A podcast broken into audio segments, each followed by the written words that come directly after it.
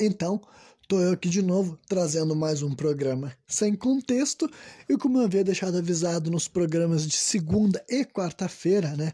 Hoje eu ia começar o programa falando a respeito de uma música, mas não seria uma música qualquer, seria uma música que teria a ver com aquele assunto que eu falei lá na segunda-feira. Acho que foi o programa sem contexto número 60, né?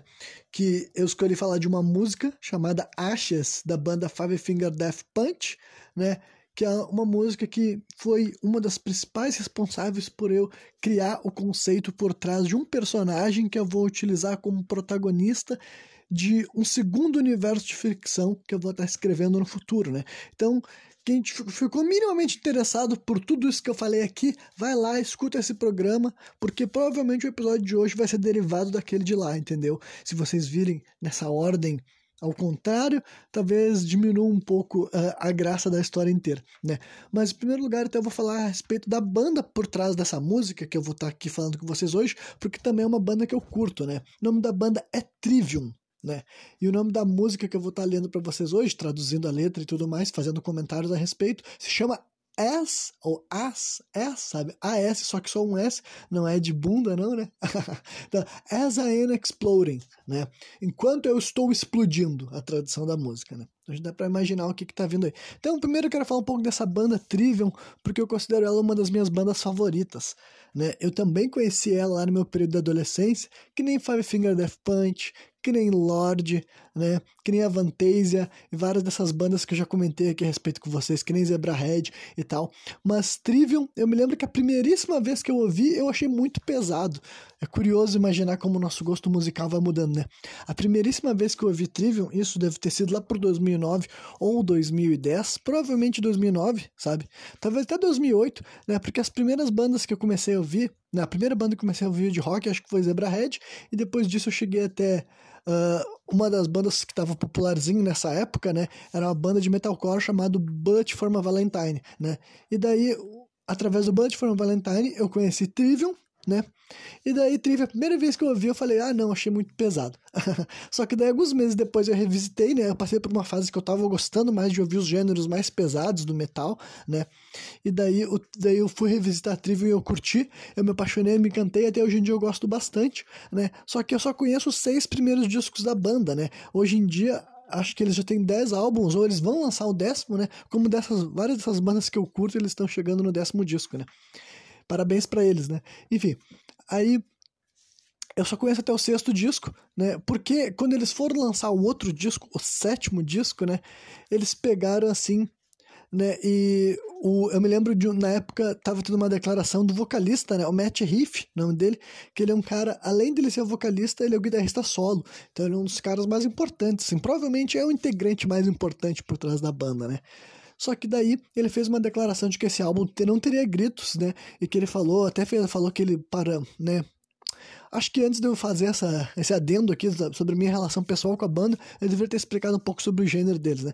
Então, Trivial é uma banda assim de eu identifico principalmente como metalcore, né? Mas ele perambula ali pelo heavy metal, o thrash metal, até um pouco de progressivo, tem alguns álbuns dele que dá para se chamar de metal progressivo, sim, né? Mas é uma banda de metalcore também. O que, que é metalcore? É um gênero ali que começou a surgir no final dos anos 90 e foi bem forte no começo dos anos 2000 até 2010, 2011, 2012. Depois, né, como todos os gêneros de, de rock e metal morreram, entre várias aspas, né?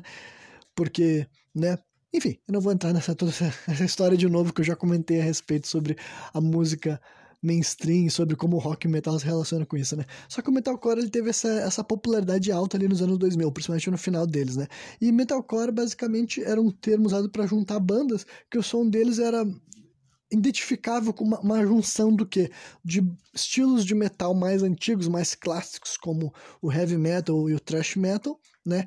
Com solos, o pedal duplo, o estilo de riff, sim, músicas sabe, instrumentalmente fodas, né? Uma banda famosa do gênero assim é tipo Avenged Sevenfold, né? Eu particularmente não sou fã de Avenged Sevenfold, mas eu sei que é uma da, se eu for dar um exemplo de metalcore famoso, Avenged é a banda que eu posso jogar no alto aí para vocês terem uma noção do que que é metalcore, mais ou menos por ali de vez em quando, né?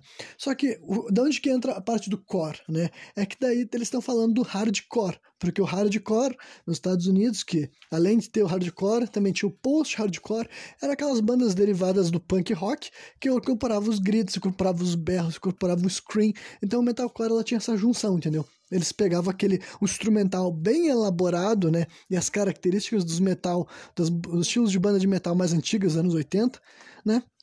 E daí juntavam com essa cultura nova que estava em alta, que era dos berros, dos gritos guturais, né? Que também existem outros estilos, né? Por exemplo, assim, black metal é uma coisa europeia, né? Que é totalmente também riffs pesados e tal, só que a sonoridade é bem diferente, a temática é bem diferente, né? Mas eu quis dizer que são bandas que misturam um grito com um instrumental bem elaborado, junto as duas coisas. E o metalcore tinha muito disso, né? São bandas que eles gostavam das duas partes, assim, e tal.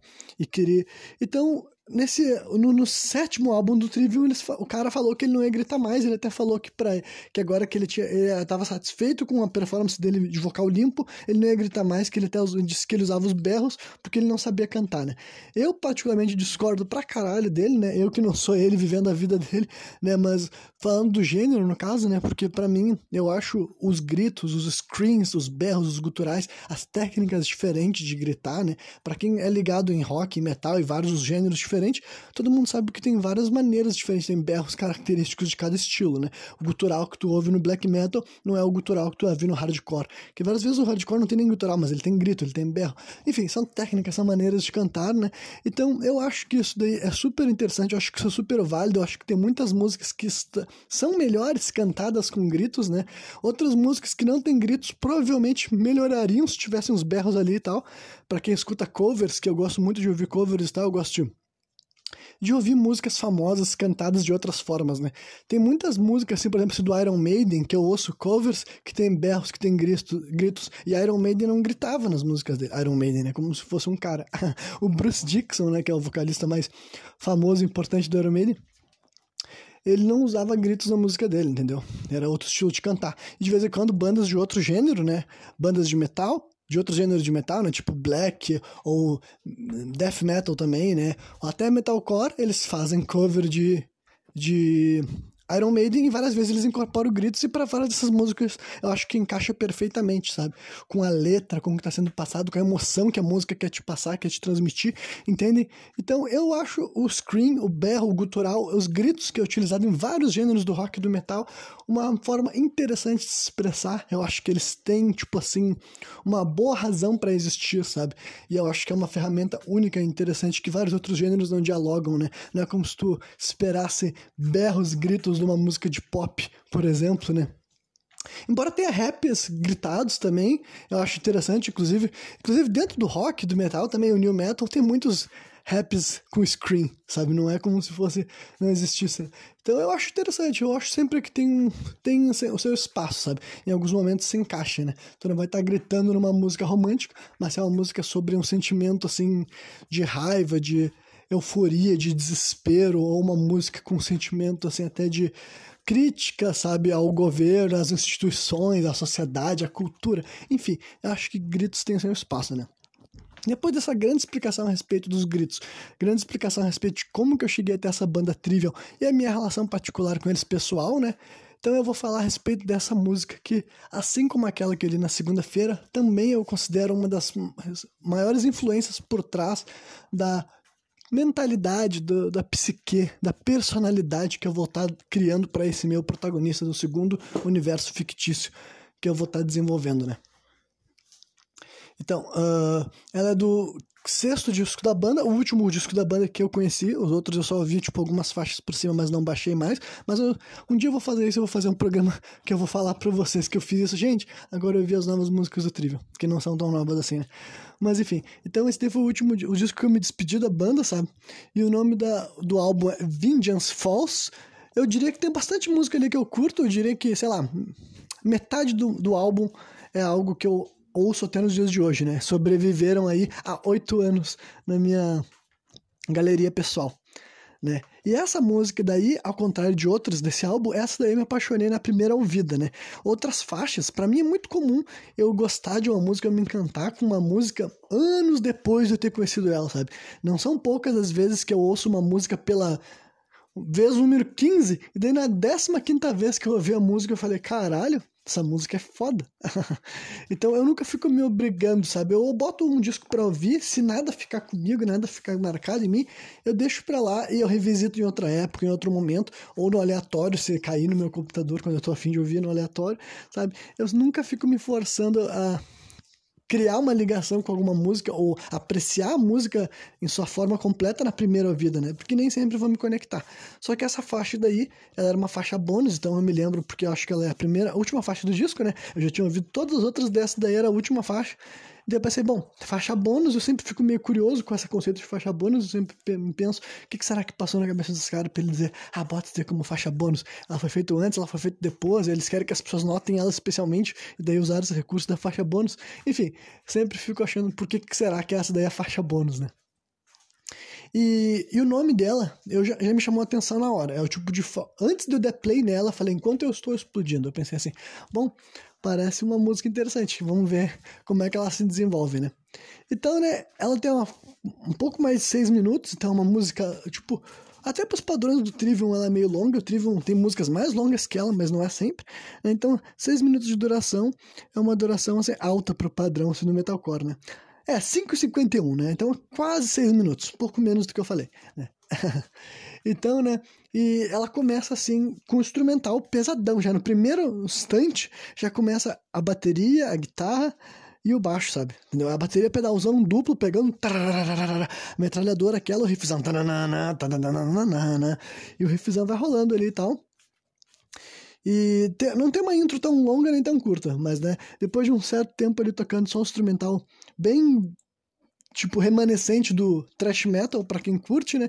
Aí depois ele só faz uma contagem em grito, né? Um, dois, três, né? One, two, three, four.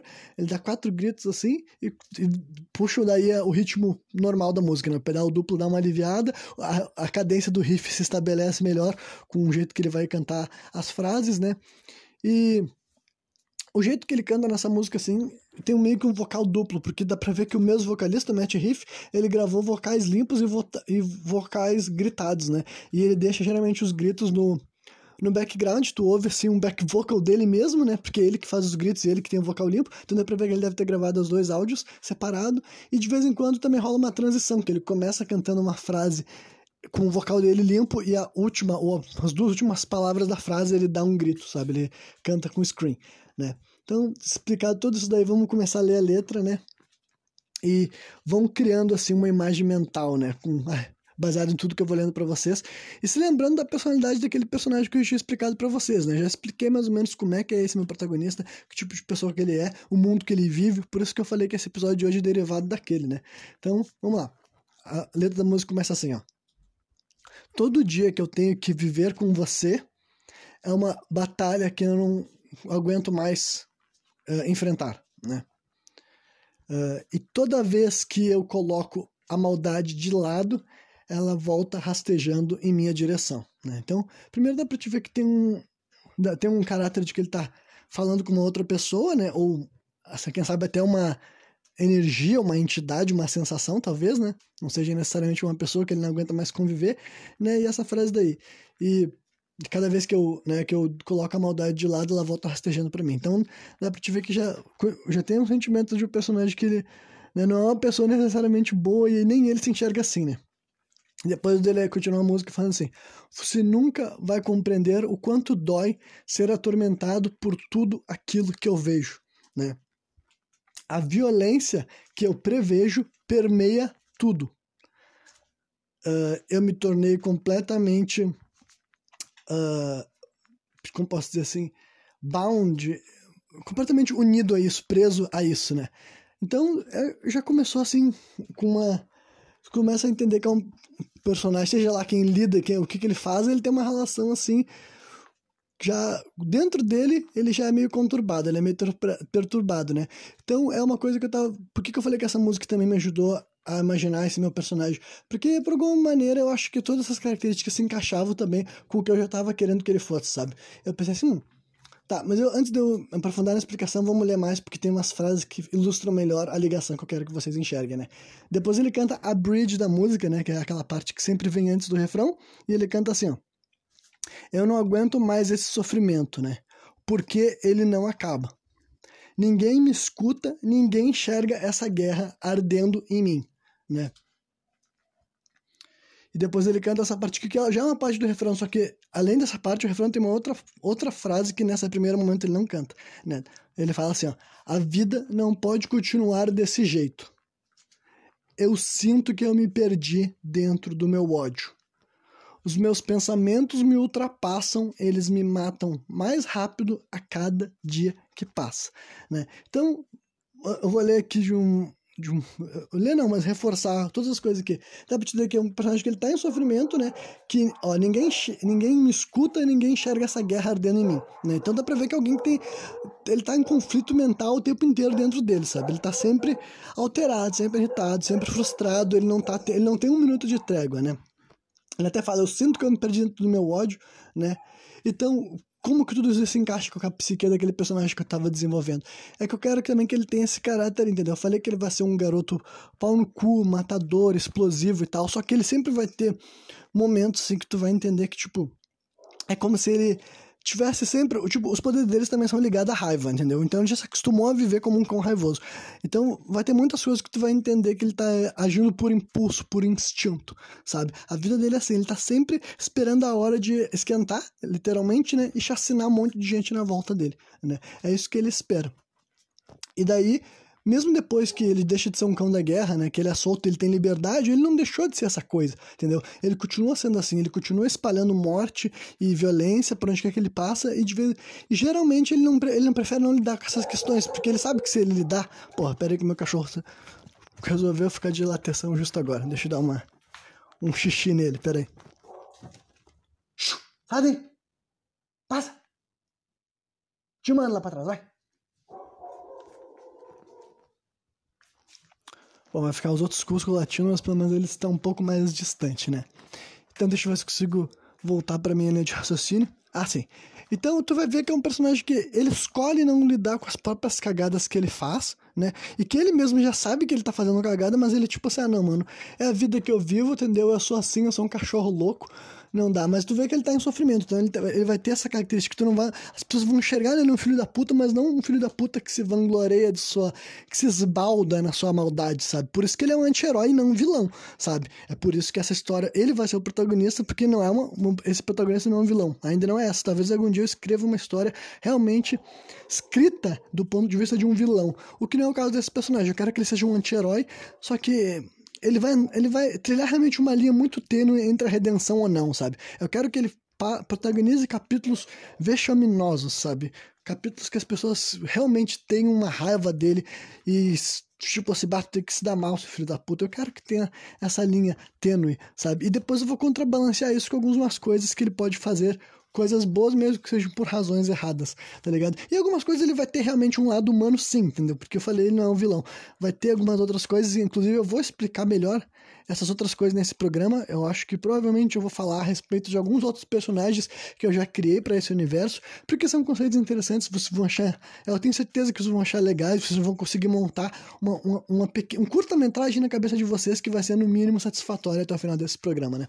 Então, mas vamos continuar aqui a música ela ainda não acabou. Mas vocês estão conseguindo entender porque que, para mim, ela, desde a primeira vez que eu ouvi, que eu li essa letra, fiquei muito assim eu gostei muito, tipo, no lugar eu gosto de como a música soa, né? Eu sou apaixonado pra melodia dela, pra letra dela, pra intensidade dela, pros, pros sentimentos que ela passa, sabe? Uh, Trivium, para mim, a marca registrada deles é o catastrofismo, sabe? Eu acho que não é só eles, né? Para quem gosta de rock e metal, você deve saber que muitos artistas adoram compor ao redor do sentimento de fracasso, né? De frustração, né? Tem várias bandas que fizeram, sei lá, discos e discos e discos e discos com mensagens majoritariamente sobre essa questão, né? De tudo deu errado, tudo fudeu, tudo foi pro inferno, entendeu? E Trivium também é uma banda dessas, é uma banda que ela, eu acho que eles que ele sempre conseguiu mostrar isso muito bem, entendeu? É uma banda que expõe o fracasso e ele gosta também de mostrar, assim, digamos, geralmente as letras dele têm um caráter emergencial, dramático, de tu enxergar uma catástrofe eminente, sabe? Aquele frio na barriga quando tu já tá enxergando, tu sabe que a merda tá feita. Tu tá, tu tá esperando ela realmente chegar na tua cara e tu ter que lidar com ela. Mas tu já tá vendo que tudo tá desmoronando, sabe? Vai chegar logo, logo em dia. né? Então eu acho uma, uma banda que manda muito bem nessa questão. Né? Aí depois, mas agora eu vou continuar lendo a letra. E agora, essa estrofe aqui, ela realmente para mim, ela foi mais um prato cheio, sabe? Porque realmente aqui ela me, me, de forma simples, ele sintetiza várias coisas que eu quero incorporar em larga escala pro meu personagem, sabe? E vocês vão entender aqui, ó. Olha, eu não consigo imaginar como é ser todos vocês. Aí já começa isso, né? A característica de um protagonista, o cara que se enxerga diferente dos outros, ele tá tipo assim, viveu uma vida diferente, ele, pensa diferente, ele sente diferente, então ele, ele já tá assim, não, consigo imaginar como ser todos vocês. Vivendo embaixo de um manto de complacência, né? Já se identifica com o jeito que esse meu personagem se, se enxerga, sabe? Se ele é um porra louca, ele vai enxergar todo o resto do mundo, ainda mais as pessoas sem poderes, como pessoas complacentes, né? Depois ele fala assim, ó, o mundo é pior do que vocês jamais poderiam saber.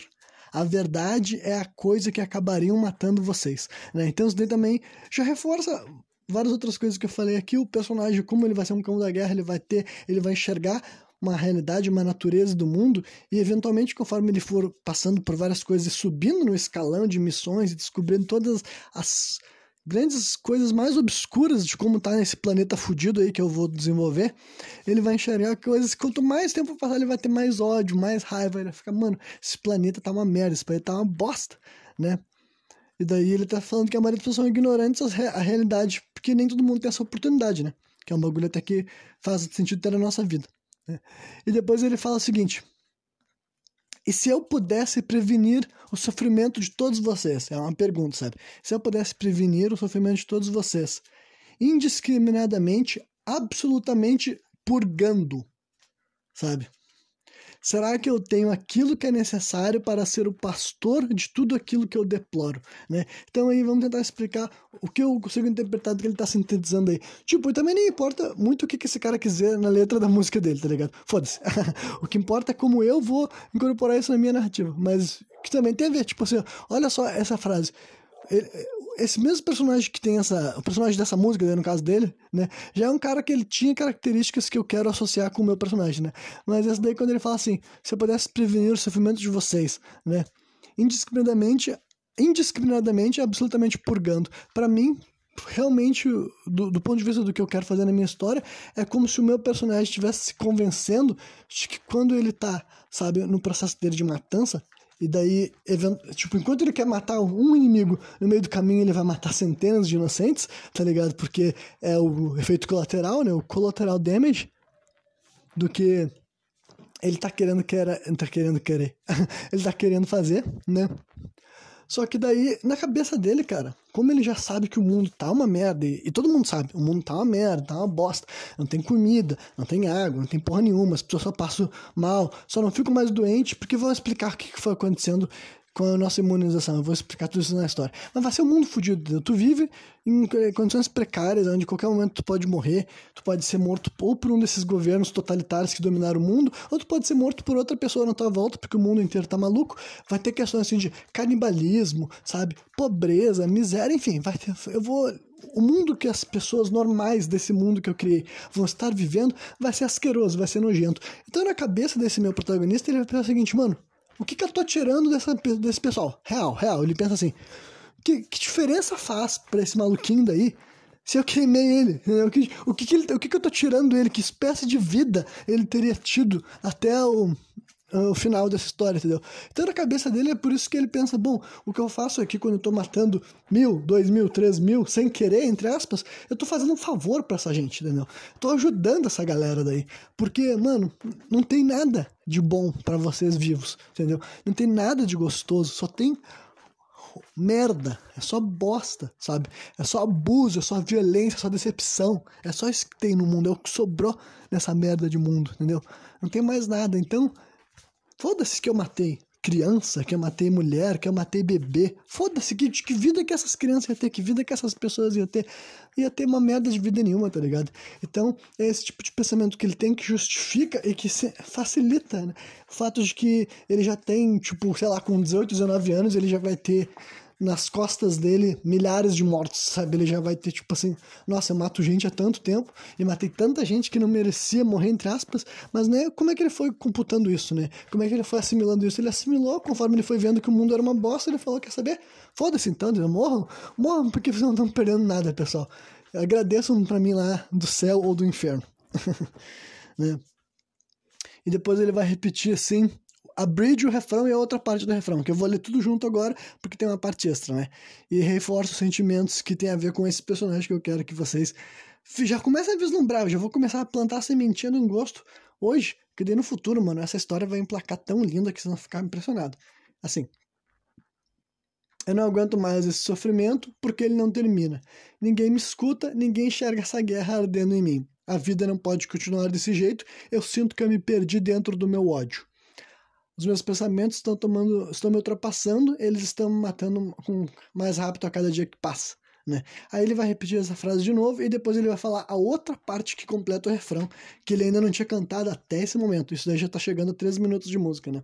Ele fala assim: essa parte daí é a parte que eu acho mais gostosa de ouvir. Eu acho muito maneira de ouvir essa parte. Isso soa maravilhoso nos meus ouvidos. E, né, ele canta assim: Devagar eu estou queimando. Por dentro implodindo, né? O mundo continua girando enquanto estou explodindo, né? Fica bonito, até em português ficou levemente poético, vou ter que te dizer. Então, né, slowly I'm burning, né? Devagar eu estou queimando, por dentro implodindo, né? Inside imploding, world keeps on turning, né? O mundo segue girando as I am exploding, né? Enquanto eu estou explodindo. Muito bom, né? E daí ele repete, daí na verdade vai para o solo, né? um solo de um pouco mais de um minuto, muito maneiro, muito gostoso, solo tradicional, típico do, do, do metalcore, e depois ele vai repetir as duas partes do refrão, sabe? A vida não pode continuar desse jeito, blá blá blá, você quer sachê, e depois ele vai cantando até o final da música, a parte lá, Slowly I'm burning, e daí tem até uma vocal duplo, sabe? Ele canta, depois ecoa, depois ele canta de novo e vai até o final, né? E a última frase dele canta gritando, né? A última vez que ele fala, enquanto estou explodindo, ele dá um grito, né? Enquanto eu estou explodindo, e termina, né? Então é isso aí. Essa frase toda, é, o título da música também, ela é perfeita para um tipo de personagem que eu tô fazendo, né? Ele não necessariamente explode, mas ele esquenta. então daí é isso que me ajudou a já ter uma clareza bem grande do que eu quero fazer. E claro, né, que apesar dessas músicas serem fonte de inspiração, eu nunca vou me descreditar por tudo que eu fiz, né? Essas músicas são, né, três, três ou cinco minutos de duração, quatro ou cinco minutos de duração, né?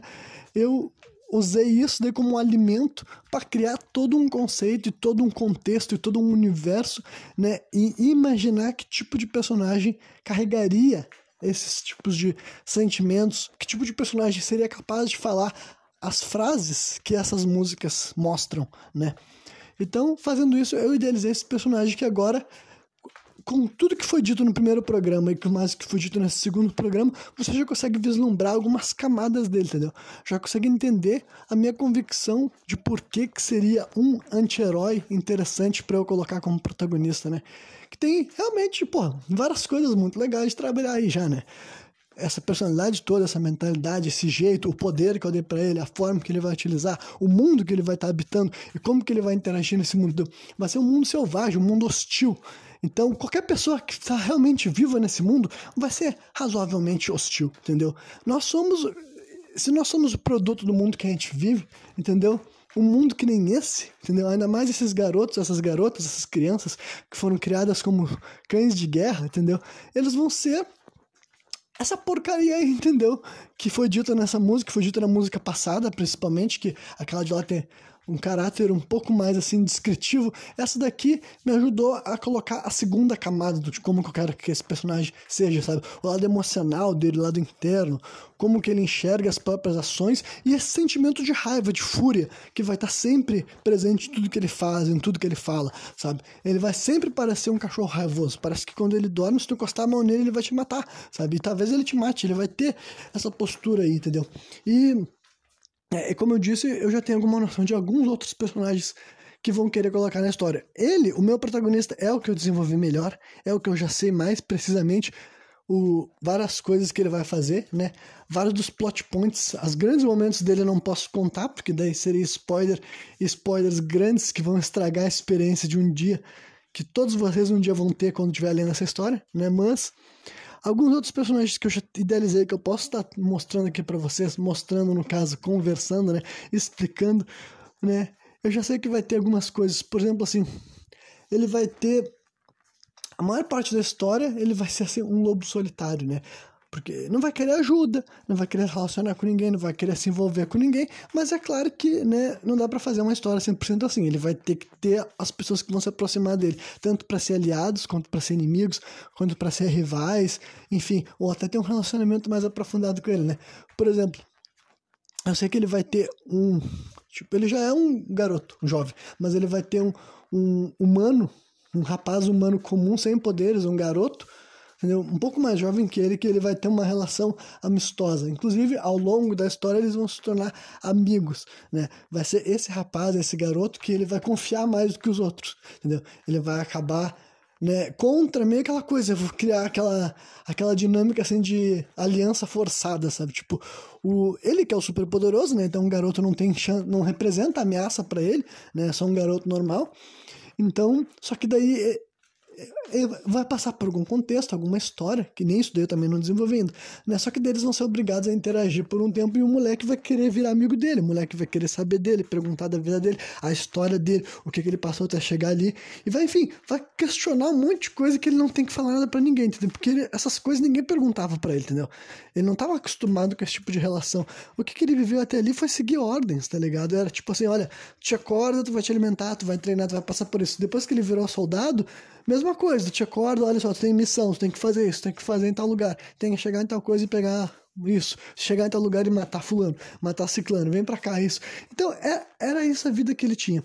Então, daí ele vai conhecer esse garotinho, né, que vai ser um pouco mais jovem que ele, alguns anos, né, vai ser um adolescente mesmo, né, ele vai ser um jovem adulto, digamos assim, e esse outro rapaz vai ser um adolescente, e esse guri vai perguntar um monte de coisa para ele, sabe, enfim, até perguntas pessoais, tá ligado? E daí ele vai ficar assim, caralho, que ao mesmo tempo que ele vai ficar aqui guri mala, ele vai acabar contra a vontade dele, vai acabar se vinculando e daí a um ponto da história eles vão ser amigos, camaradas e ele já não vai mais esconder para esse garoto que ele gosta dele, né? Ele já tipo assim, tá tudo bem, cara, já ganhou minha confiança, eu gosto de ti também, eu me importo contigo, né? Só que durante o começo dessa relação, ele vai tipo assim, não, cara, não, não me segue, eu sou um filho da puta, eu sou um bosta, eu sou um monstro, eu sou um pau no cu. E era esse amigo dele que várias vezes vai ajudar ele, entre aspas, a fazer o certo, né? Porque essa é a verdade, sim, para muitos desses anti-heróis, né? Que várias vezes eles fazem coisas melhores motivadas por terceiros, entendeu?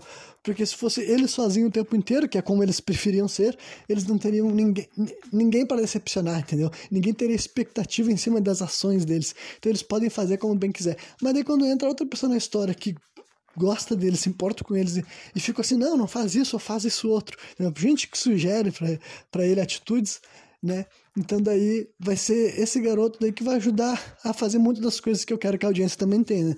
Vai ser a relação entre eles que vai mostrar um lado mais humano, mais companheiro e vai fazer motivar ele a ter algumas coisas mais fazer coisas mais legais, porque esse garoto com certeza vai ser um personagem, vai ser uma pessoa com um bom coração, digamos assim, né? Esse amigo dele daí não vai ser um filho da puta que nem ele, que porque esse garoto não vai ter vivido essa vida de cão da guerra, né? Ele vai ter vivido uma vida diferente, inclusive ele vai ter vivido uma vida privilegiada, sabe? Ele vai ser uma pessoa, um rapaz, um garoto que vai ter vivido um contexto um pouco menos miserável, um pouco menos fudido do que a grande maioria da população nesse meu mundo aí, nesse meu universo que eu vou estar tá criando, né?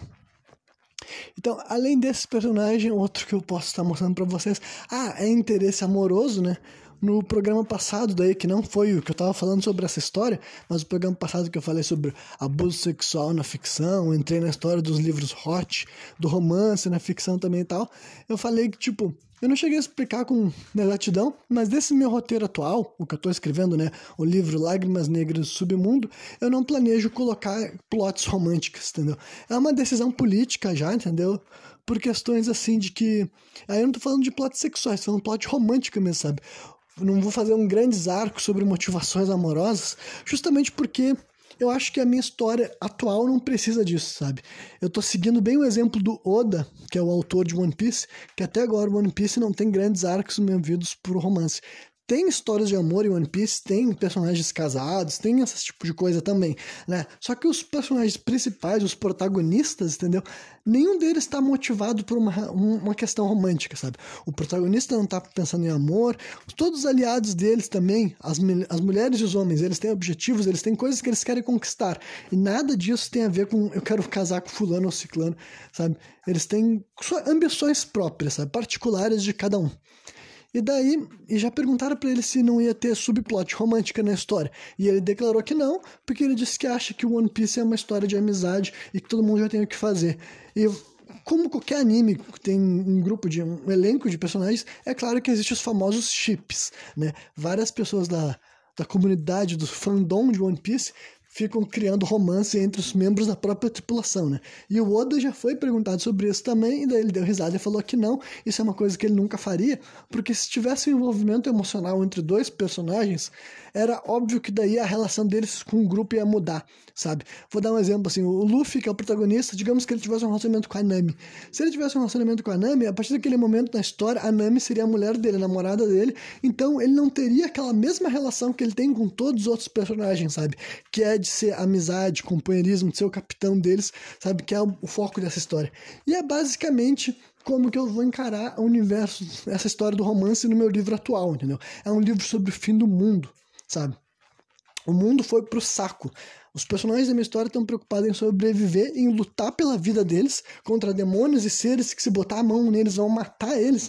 Então, tipo, para mim é o tipo de história que faz todo sentido que as pessoas tenham literalmente mais o que se preocupar, tá ligado? Claro que eu poderia encaixar subplot romântico, talvez eu deixe algumas rentadas, eu não vou nem descartar assim, ó, não vou nem descartar, tipo assim, eu já sei que alguma, alguns arcos, algumas motivações vão ser emocionais, sabe? Vai ter assim algumas falas, alguns momentos que eu vou deixar claro que se o mundo não fosse o fim do mundo que ele é, sabe? Se o mundo não tivesse no inferno que ele tá no mundo tal da minha história, né? As pessoas poderiam estar tá pensando em dar beijinho na boca. Mas infelizmente eles estão muito mais preocupados em sobreviver, em matar umas entidades paranormais fodidas, do que ficar romantizando um futuro que eles nem sabem se vão estar tá vivos amanhã, tá ligado? Né? Mas eu vou deixar esse, esse indicativo assim, né?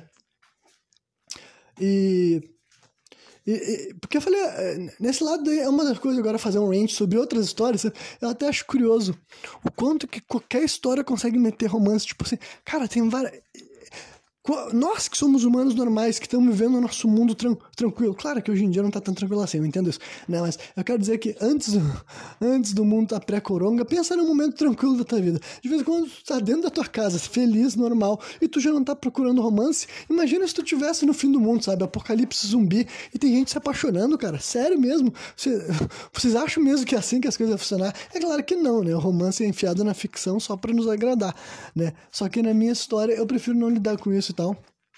Tipo, o lado sexual eu até, prefiro, até poderia incorporar, porque eu acho que daí não é abuso, gente, falando sexo consensual. Porque as pessoas transarem numa situação de tensão é muito mais concebível, sabe? No fim do mundo eu não ia querer me apaixonar com ninguém, mas certamente eu transaria com alguém, sabe? Não precisaria me convencer. Tipo, assim, a gente tá numa situação fodida, e daí eu tô com uma pessoa que. Uh, sabe, eu sendo heterossexual, eu tô na companhia de uma mulher a gente tá tipo, bah, tá fudido, a gente tá afim de transar, e a pessoa quiser transar, é claro que eu transaria. Tipo, não, mesmo que não virasse romance. Só que, como eu não quero que a minha história se torne sobre isso também, não quero que. Enfim, eu sei que tipo de, o tipo de carga que isso traz. Eu sei que se torna bafafá, se torna tititi. Eu não quero que seja mais importante para minha audiência quem fulano tá comendo ou deixando de comer, sabe? Eu não quero usar esse artifício que já foi utilizado em tantas histórias, entendeu? É tão clichê, sabe? A parada do triângulo amoroso, sabe? Ai, fulaninho ficou com ciclaninho, aí depois aparece outra pessoa. Nossa, isso já foi utilizado tanto, cara. Tanto, tanto, tanto, gente. Tantas histórias de ficção que não são românticas giram em torno de triângulos amorosos, sabe? Que não precisa mais uma vez disso, não nas minhas mãos, né? Enfim, de tudo isso, Agora, já nessa segunda história, que era o ponto desse, desse programa de hoje, né? Que vai ter esse meu protagonista anti-herói, essa daí sim eu já planejo fazer um arcos amorosos, sabe? Esse meu personagem daí, que é um cão do inferno, ele vai amar. Sim, ele vai amar. ele vai sair do. Ele vai sair do, do mundo dele de soldado, ele vai conhecer o mundo real, ele vai conhecer mulheres, ele vai ter relações sexuais, vai ter passagem sobre esse tipo de experiência, e além de relações sexuais, um dia ele vai acontecer, ele vai sentir aquela coisinha assim, sabe? Ele vai sentir uma coisinha assim dentro dele, ele vai ficar. Hum, o que, o que que eu tô sentindo aqui? Eu já matei tanta gente, eu já fiz tanta coisa, só que nunca na minha vida eu tinha ficado tão assustado quanto eu tô nesse momento, né? Então, vai ter arco amoroso, né? E como até por enquanto eu pretendo fazer um arco amoroso heterossexual, né? Eu já, já idealizei a personagem que vai ser essa mulher que ele vai se apaixonar, entendeu? E ela também não vai ser uma mulher normal, né? Não vai ser uma mulher ordinária, digamos assim. Ela vai ser uma outra jovem que teve um passado assim que nem ele, né? Ela também foi, ela também tem superpoderes, ela também serve a um dos governos, entendeu? Aí eu não sei se ela vai ser dos Estados Unidos também, ou da Rússia, ou da China. Claro, pensa que essas nações não quer dizer que, tipo, quem pertence à Rússia é russo, tá ligado? Né? Que a Rússia dominou tudo que tinha, então lá na Rússia tem gente de tudo quanto é cor, tudo que é etnia, assim como na China. Lá no exército chinês vai ter um monte de gente branca, um monte de gente negra, não vai ser só a etnia deles, tá ligado? Não é assim que vai funcionar no universo do meu livro, no meu livro. É. Então, né, essa personagem daí já desenvolveu um pouco dela. Eu não tenho, tipo assim, por exemplo, é, o poder dela eu ainda não tenho certeza absoluta, porque não, não gastei toda a energia que eu quero e também para chegar a uma decisão definitiva. Tem algumas ideias, mas eu não vou ficar aqui soltando as ideias soltas para vocês, né? Mas eu tenho também questões assim de personalidade, sabe? Eu quero que ela seja tipo assim um pouco mais velha do que o protagonista, né? E que ela seja um pouco mais ligada que ele, um pouco mais esperta. Ela vai ser o quê? Ela vai ser uma pessoa que também se preserva, ela também é interessada no bem-estar dela, sabe? Só que ela, ao mesmo tempo que ela tem essas, algumas características que o protagonista também tem, ela não é tão filha da puta assim que nem ele, sabe? Ela também, é, digamos que ela também tem uma. Ela serve como um, um compasso moral pro protagonista também, sabe? A relação entre eles, que também não vai ser não vai ser tipo, ah, nos conhecemos e nos amamos, né? Eles vão se conhecer, eles vão se vinculando, eles vão acabar se entrando numa relação, né? E depois de ter relação, eles vão acabar se apaixonando. E daí vai ter o, a situação, a relação deles vai ser conturbada, né? É, aqui eu não posso spoiler, mas podem ter certeza que nessa história daí o, o relacionamento amoroso vai ser muito mais importante do que na minha história atual, né? Mas daí eu não tô colocando isso na história sem um contexto, né? Já tô ao contrário de vários outros autores que só colocam só porque Hollywood pede pro beijinho, eu vou planejar vários momentos, várias motivações. Eu acho que esse meu personagem que eu tô criando também é um prato cheio para esse tipo de história, sabe? para dramas amorosos, porque porque, como eu falei, ao mesmo tempo que ele vai ser super maduro em várias áreas, tipo, super inteligente, super competente, sabe? E saber negociar, e saber de táticas de manipulação, no sentido, tipo assim, de intimidação, sabe? Essas coisas. Ele não entende dos jogos sociais, porque ele nunca viveu numa sociedade, entendeu? Ele não entende o que é de sentimentos, ele não entende de amor. Então ele vai passar por um carrossel de sentimentos, uma carrossel de emoções nesse relacionamento com essa mulher e que várias vezes. E que, vai, e, e que ele vai. Enfim, como, como qualquer homem que já amou na vida, né? Tu sabe que quando tu ama uma pessoa, é, essa pessoa tem poderes sobre ti que outras pessoas não têm, né? Essa pessoa tem, pode falar coisas que outras pessoas não podem, pode fazer coisas que outras pessoas não podem, né? Então, ela vai ser aquela personagem que constantemente vai fazer esse meu protagonista passar por situações que ele nunca tinha passado na vida dele, sabe? Ela vai falar algumas coisas para ele que ele nunca tinha esperado ouvir, tanto boas quanto ruins, entendeu? Tanto ofensas, quanto xingamentos, quanto elogios e coisas que, enfim, ninguém nunca tinha olhado para nesse, nesse lado para ele, né? Só enxergava ele como uma arma e agora ele tá sendo visto como um homem, digamos assim, né? Então vai ser. Vai ter, assim, essa segunda história vai ter relacionamentos sexuais, relacionamentos amorosos. É uma história mais adulta, mesmo que o protagonista seja mais jovem que o protagonista atual, vai ser uma história mais adulta um pouco, no sentido assim de os temas que eu vou querer trazer, né? Vão ser um pouco mais a audiência imagina que ela vai ser um pouco mais velha de modo geral, e eu, eu não vou querer, tipo, se os adolescentes pudessem ler, eu gostaria, sabe? Para mim, tirar os adolescentes da leitura não é interessante, né? Se eu conseguir escrever essas coisas de uma forma que não fique explícita, eu vou fazer dessa forma, porque basicamente o que torna um livro uh, 18 mais, né, é basicamente sexo explícito, sabe? Outras coisas, a violência descrita não é a mesma coisa que a violência na imagem, né? Num filme de terror, se ele tem sangue, se ele tem violência, não precisa ser terror, mas num filme de ação, se ele vai mostrar cenas gráficas da violência, ele já vai se tornar um filme 18 mais. Mas agora no livro, basicamente o que vai tornar um livro assim 18 mais e que não pode ser veiculado, não pode ser colocado num colégio, por exemplo, é se for um livro que lida com a nudez, com sexualidade explícita, sabe? Que fala cenas, fala de fodeção, de meteção, vai falar assim no livro. Agora, se, vai, se tem cenas de violência ali descritas, né? Sem imagens, porque é um livro, não tem problema, sabe? Dá pra te, o livro não vai se tornar 18 mais só porque tu falou que fulano matou ciclano ali, tá ligado? Tipo, senão o Senhor dos Anéis seria livro para adulto, sabe? Porque tem assassinatos, né? Mas eu não sei quão gráfico é. Mas enfim, já fui rantei sobre essa situação, né? Então essa é outra personagem que vocês já sabem que vai existir nesse meu universo, um personagem humana super poderosa que vai ter um relacionamento assim amoroso, mas também conturbado. Vai ser aquela coisa, o romance, né? Vai ter que altos e baixos, frustração e revolta, cenas que as pessoas vão ficar contra o protagonista, cenas que as pessoas vão ficar a favor do protagonista, momentos que eles vão falar assim, isso aí, momentos que eles vão falar, não, cara, olha o que tu tá fazendo, seu saco de bosta, né? E além desses dois, eu não sei nem quanto tempo já está esse programa, mas só tem mais dois episódios que eu já tenho idealizados, e com certeza que eles vão existir. Né?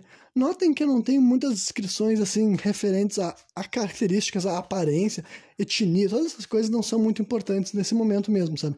O que eu me importo mais mesmo é o que, que as pessoas vão fazer na história, sabe? Eles vão ser ferramentas para quê? Eles vão ser gatilhos para quais momentos, né?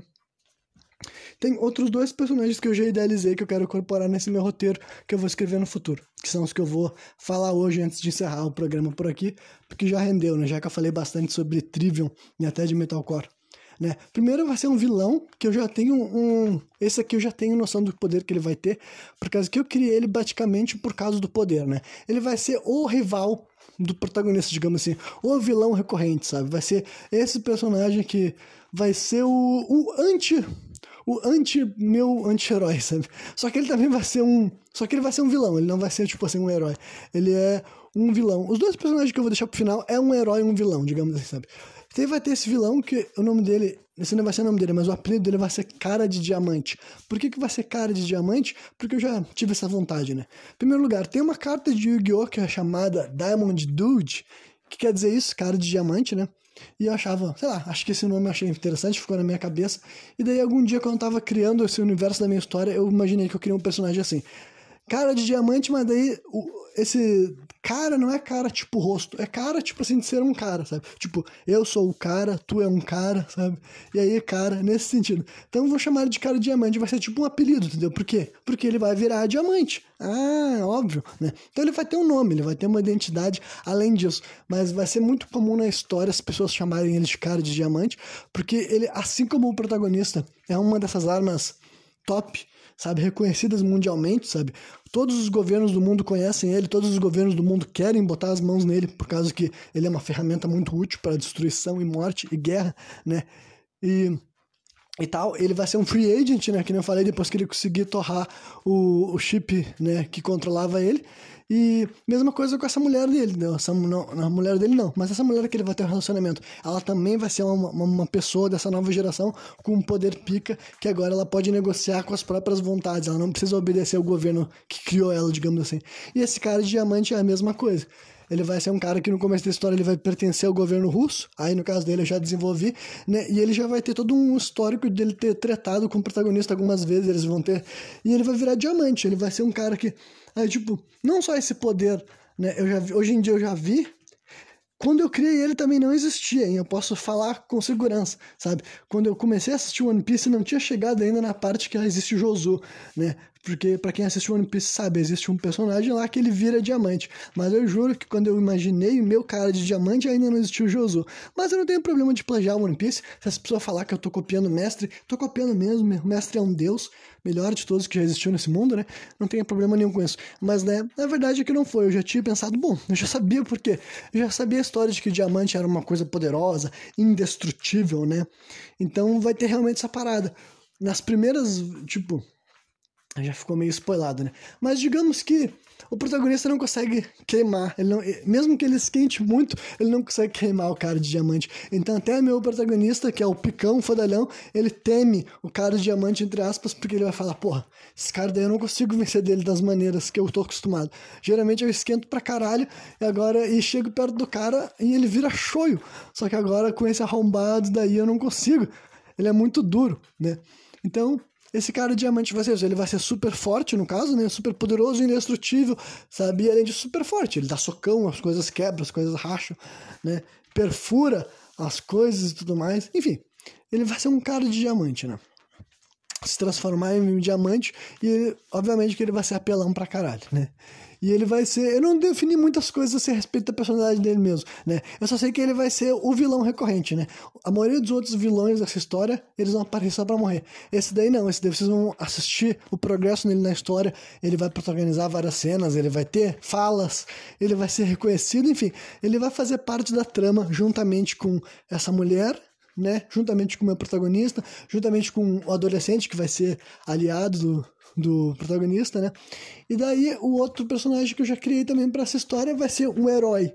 Por que eu digo que ele vai ser o herói? É que, como nessa minha história o protagonista é o anti-herói, nesse mundo tão caótico, tão fodido, mesmo que o meu eu, eu criei ele para ser um mundo fodido porque o protagonista seria um anti-herói, né? E ele viveria esse mundo selvagem. Eu acho que teve uma parte minha que começou a pensar assim, bom, esse mundo precisa de um herói, tá ligado? Esse mundo precisa. Tipo, num mundo tão fodido, tão calamitoso, é de se esperar que alguém se levantaria e diria: Eu vou ser o salvador. E esse não vai ser meu protagonista. Meu protagonista, a última coisa que ele quer é salvar o mundo, entendeu? Até porque ele não acha que tem o que ser salvo sabe? Na cabeça do meu protagonista, ele já tem uma noção de que todo mundo vai morrer, todo mundo vai pro inferno, e ele só tá aqui para ver o circo pegar fogo, entendeu? Ele não tá aqui para viver para sempre, ele tá aqui para viver o melhor que ele pode, ferrar com todo mundo que ferrou ele, entendeu? E, enfim, é isso aí, cara. Ele tá aqui pra fazer o diabo da risada, sabe? Ele não tá aqui querendo salvar o mundo. Só que vai ter um personagem que vai querer salvar o mundo, entendeu? Vai ter um personagem que ele vai ter todo daí o arco que seria tradicionalmente do, do herói, sabe? Vai ter o um personagem que ele não, sabe, todas essas coisas que ele sofreu, ele não vai usar como motivo para querer se vingar do mundo, entendeu? Que nem meu protagonista vai querer. Ele vai ser o cara que ele não, tipo, ele vai usar aquilo lá como motivo para querer que, com, com que outras pessoas não sofram, né? E ele vai estudar, ele vai se preparar, ele vai tentar formar um exército, uma maneira de combater as estruturas como estão, libertar o povo, enfim, vai ter todos essas, esses arcos aí também. Só que uma coisa que tu espera geralmente dos protagonistas, né? É a história que tu espera que o herói faça acontecer e ele vai ser o herói da história. Só que ele não é o protagonista, então a história não é sobre ele, o mundo não vai girar em torno dele, digamos assim, né? O leitor não vai acompanhar todos os passos dele, mas eu já sei que eu vou criar um personagem para ser o herói da história, sabe? Que daí e é legal que daí vocês vão ver o que, que o anti-herói acha do herói, entendeu? quem vai falar sobre ele, como vai ser um livro narrado em primeira pessoa, né? Todas as informações que vocês terem a respeito desse herói vai ter vindo da boca, quer dizer, nem sempre, né? Ele vai conhecer outras pessoas, né? Outras pessoas vão conhecer ele. Por quê? Porque ele também vai ser um personagem super poderoso e ele também vai ser um desses free agents, só que a moral da história é que ele não trabalha para nenhum dos governos. Ele vai ser tipo assim, o, o, famoso por isso. Ele vai assim como o meu protagonista é famoso por ser um grande herói de guerra, sabe? Um cara que fez umas missões muito lendárias e todo mundo tem medo do nome dele. Assim como o cara de diamante vai ser assim, assim como a mulher que que vai ter um relacionamento com o meu protagonista vai, ter, vai ter assim essa mesma onda, esse cara daí vai ser diferente. Ele vai ser um cara que se libertou e que ele falou: Eu não vou trabalhar para vocês, esses filhos da puta. Eu vou acabar com vocês, eu vou destruir essa merda que vocês criaram, entendeu? e eu vou fazer com que o mundo volte a ser bom, o mundo volte a crescer. Eu vou acabar com essa merda, eu vou destruir esse sistema, eu vou destruir essas máquinas que vocês criaram, sabe? E o mundo vai voltar a ser bom. Ele vai ser o grande sonhador, ele vai ser o cara que vai querer fazer as coisas diferentes, sabe? Porque o resto, a grande maioria do mundo não tem essa mentalidade. A grande maioria do mundo já tá tipo assim, mano, esse mundo já tá condenado, agora a gente só tem que aproveitar enquanto ainda estiver vivo, basicamente, sabe? E o aproveitar é muito subjetivo, porque não tem coisas boas. A única coisa que tu pode escolher é que tipo de coisa ruim tu quer fazer. não é como se existissem coisas boas, né? Quer dizer, as coisas boas é tipo o amor, né? O meu protagonista vai ser, essa vai ser a grande coisa que vai deixar ele puto, que ele não conhecer nada bom na vida dele. A vida dele era só merda. Aí ele vai conhecer o sexo sexo, que já vai ser bem gostoso. Provavelmente ele vai conhecer drogas também, porque eu vou poder falar desses temas, né? Posso inventar drogas que não existem, enfim. Talvez ele vai conhecer as drogas também, né? E daí depois ele vai conhecer o amor, cara. Deu amor, ele vai ficar, não, não, não, não acredito que existe algo bom na vida. Sabe? Eu tava tão certo de que o mundo era só ódio, só raiva, só frustração, só desejo de matar os outros e ver todo mundo se fuder. E agora tem um, tô sentindo uma coisinha aqui tão gostosinha que eu nunca imaginei que ia viver para conhecer, né? Então, pra ver, cara, que história. Não, vamos falar a verdade. Olha, para um universo que ainda não tem quase nada estabelecido, já tá muito melhor do que a maioria das histórias que vocês viram, cara. Vocês podem falar com honestidade, vocês podem pensar em tudo que eu disse no programa de segunda-feira, no programa de hoje, ouvir esses conceitos geniais, sabe? Pensar a respeito de todas essas coisas que eu vou desenvolver, da, da, da vontade que eu vou ter, da competência que eu vou fazer, com a dedicação, com o esforço, sabe? Pensando, refletindo, criando uma história que encaixe, que fique bem feita, com motivações plausíveis, com personagens interessantes sabe? Tudo isso vai ser feito com tanto amor, tanto carinho, com tanto empenho, com alguém que quer tanto e que acredita tanto que vai conseguir fazer isso acontecer direito. Agora tu vai me dizer que isso não é interessante? Caralho, já tá avisando que tá batendo uma hora para ver como tá interessante se eu tô conseguindo falar tudo isso, né? Com todo esse orgulho, com toda essa pompa.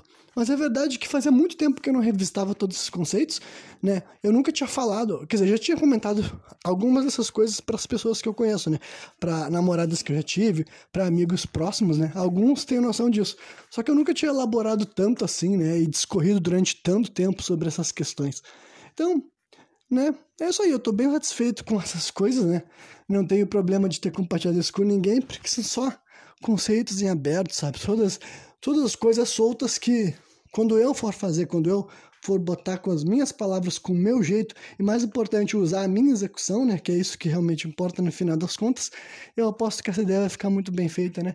Mas é isso aí, eu não sei, né? Ah, vai se fuder também. Quem não gostou e ficou até o final ouvindo quase uma hora para falar que não gostou, vai tomar no cu. De vez em quando eu fico pensando assim, que eu tô tentando tirar um negócio que na minha cabeça tem tanta imagem, é tão real, porque eu já tô tão acostumado com isso, mas talvez para os outros não fique muito fácil de ver a beleza, né?